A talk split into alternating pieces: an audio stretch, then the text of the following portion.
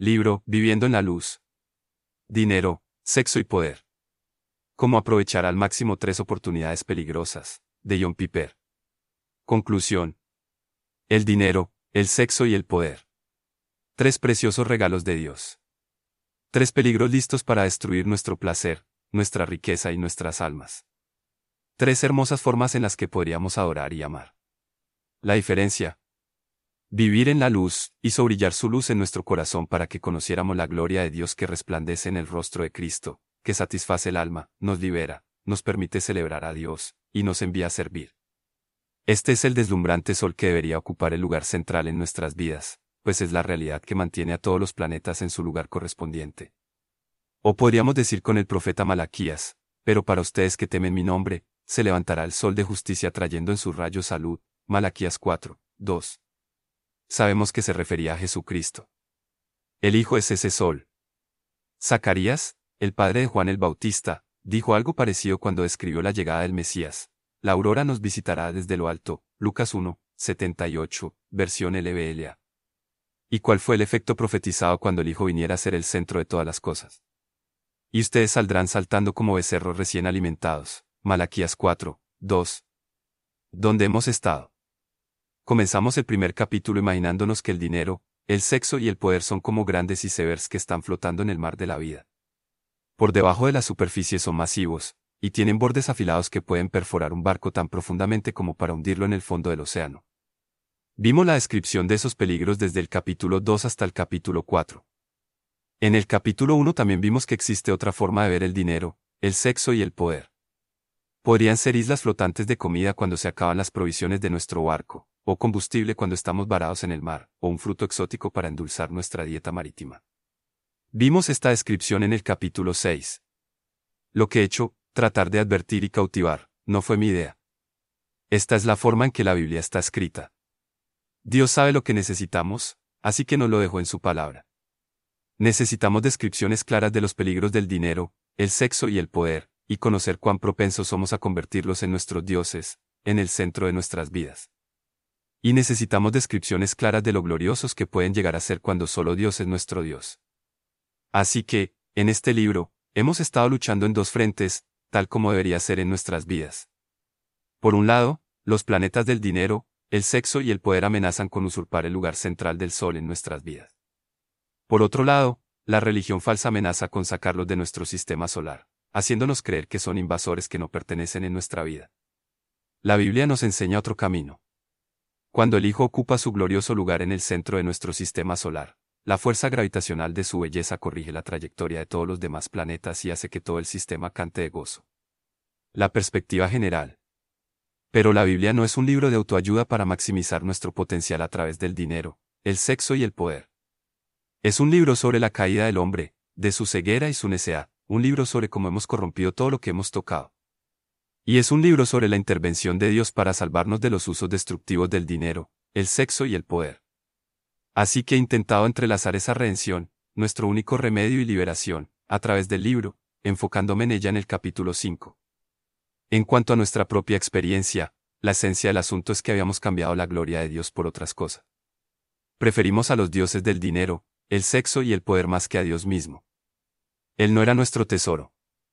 Si aún no confías en Cristo como tu tesoro, entonces esos dioses aún son tu tesoro. Así que Dios solucionó el problema a través de la muerte y resurrección de Cristo, justificándonos, regenerándonos y transformando nuestros corazones, para que ese cambio devastador fuese revertido. Dios está siendo restaurado a su lugar de supremacía en nuestras vidas. Somos transformados a medida que la gloria del sol va resplandeciendo cada vez más en nuestras almas. El dinero, el sexo y el poder ya no nos dominan, Dios es quien nos atrae y el que reina en nuestras vidas. Esto significa que esos regalos ahora apuntan a lo que valoramos supremamente, a Dios mismo.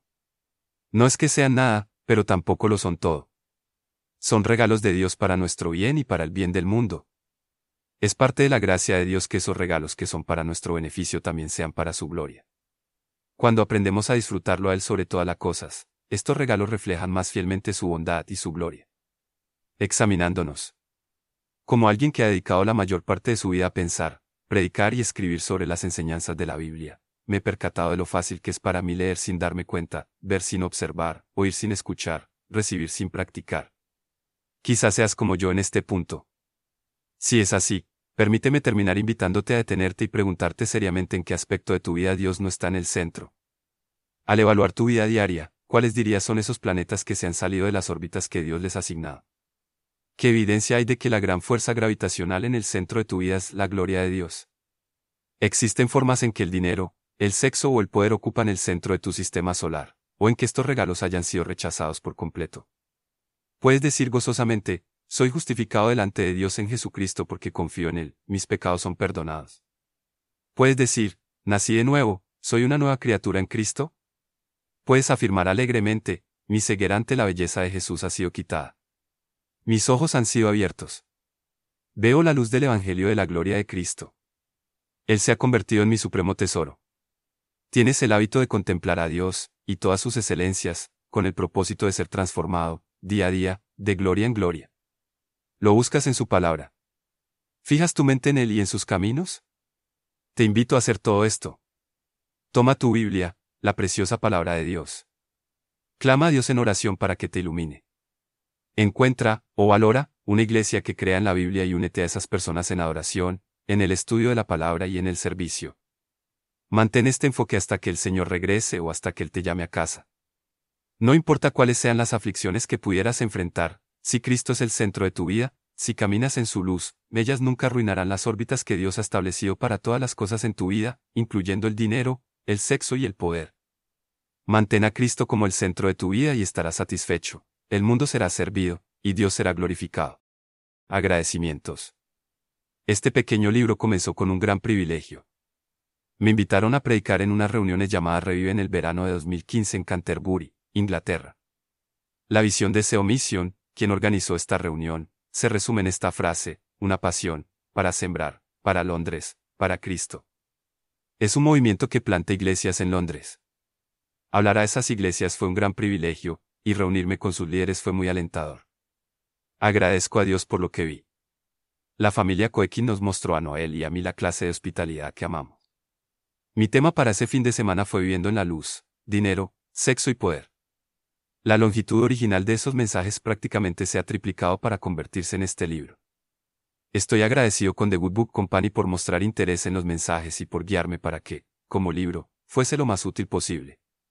La ayuda de David Massis, el editor ejecutivo en desiringot.org es indispensable cuando tengo que trasladar pensamientos de mi mente al papel y para convertir mensajes en libros. Este proyecto no sería una realidad sin él. Y no es la primera vez. Todos los que forman parte del equipo de desiringot.org y del equipo de oración en nuestra iglesia local, siempre me ayudan con su ánimo, apoyo y oraciones. Dios ha sido muy bueno conmigo. Mi oración es que todos seamos protegidos de los peligros del dinero, el sexo y el poder, y que utilicemos estos regalos para la gloria de Cristo y para el bien, especialmente el bien eterno, de la Iglesia. Fin del libro Viviendo en la Luz. Dinero, sexo y poder. Cómo aprovechar al máximo tres oportunidades peligrosas, de John Piper.